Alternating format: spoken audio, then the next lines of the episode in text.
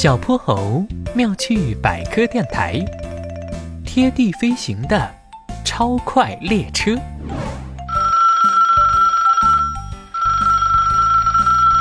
喂，您好。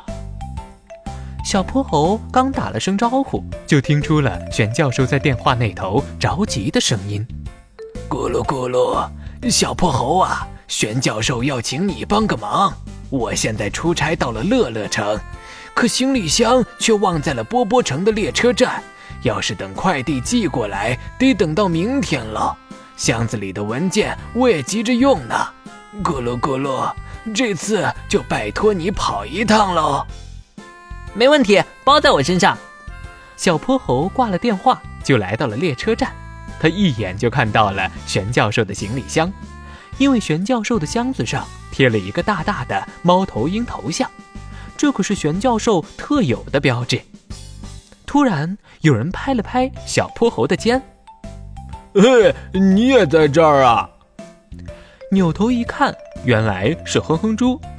咦，还有河马憨憨和龙小白，他们手里有的拿着帽子，有的背着一个书包，这些物件上都贴着猫头鹰的头像。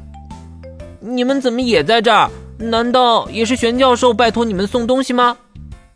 大家不约而同的点了点头，不知道这玄教授的葫芦里卖的究竟是什么药？他难道丢三落四把东西都忘在了列车站吗？列车来了，列车来了！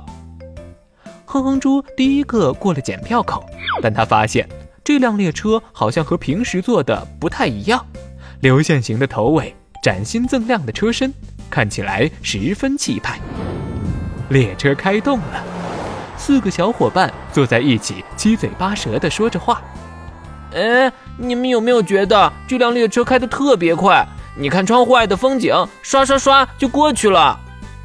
嗯，我也觉得，而且特别平稳，一点噪音也没有，不像火车哐切哐切哐切，吵个没完。河马憨憨抬起了头。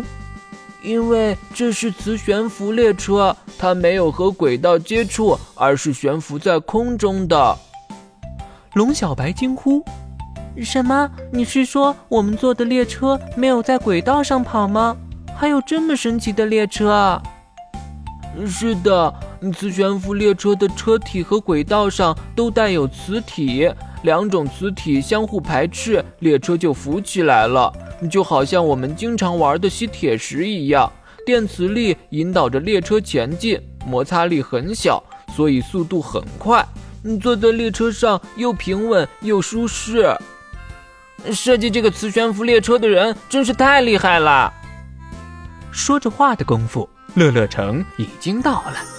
哇！我第一次发现，原来从波波城到乐乐城可以这么快。玄教授在出站口。笑眯眯的等着迎接大家，咕噜咕噜，孩子们，我参与研发的磁悬浮列车怎么样？